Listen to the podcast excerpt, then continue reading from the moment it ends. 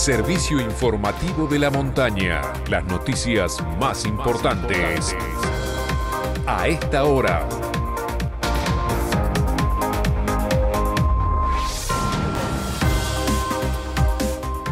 Hora 9 en la República Argentina. Temperatura en San Martín de los Andes 2 grados. 53 el porcentaje de la humedad. Cielo mayormente despejado.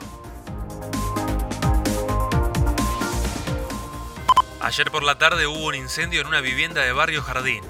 Tres dotaciones de bomberos trabajaron durante más de una hora para controlar el fuego que se inició en un departamento dentro de una vivienda en la calle Las Muticias, al 46.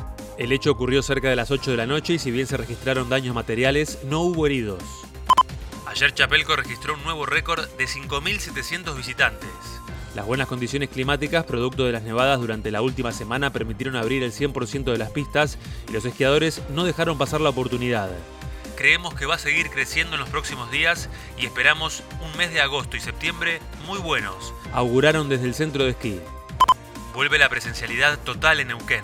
Luego de haberse iniciado el ciclo lectivo con una presencialidad cuidada, la cual planteaba un aforo en las aulas del 50%, ayer el cuerpo colegiado del Consejo Provincial de Educación aprobó que todos los chicos y las chicas estén juntos en las aulas. La medida se implementará gradualmente desde el jueves 26 de agosto y alcanzará la totalidad el 6 de septiembre. Por su parte, desde el gremio docente ATEN consideran la medida como oportunista y reafirman que hay más de 100 establecimientos que no están en condiciones de garantizar el regreso a clases. Internacionales.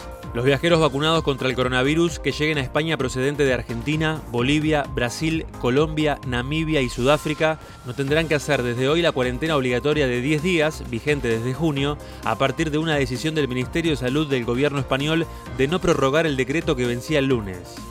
Deportes. Copa de la Liga.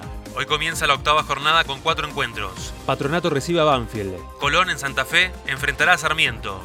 Atlético Tucumán recibe al líder Independiente 1845. Y Central Córdoba visitará al escolta Racing en Avellaneda 21 horas. Informó para San Martín de los Andes y toda la región. Santiago Frione.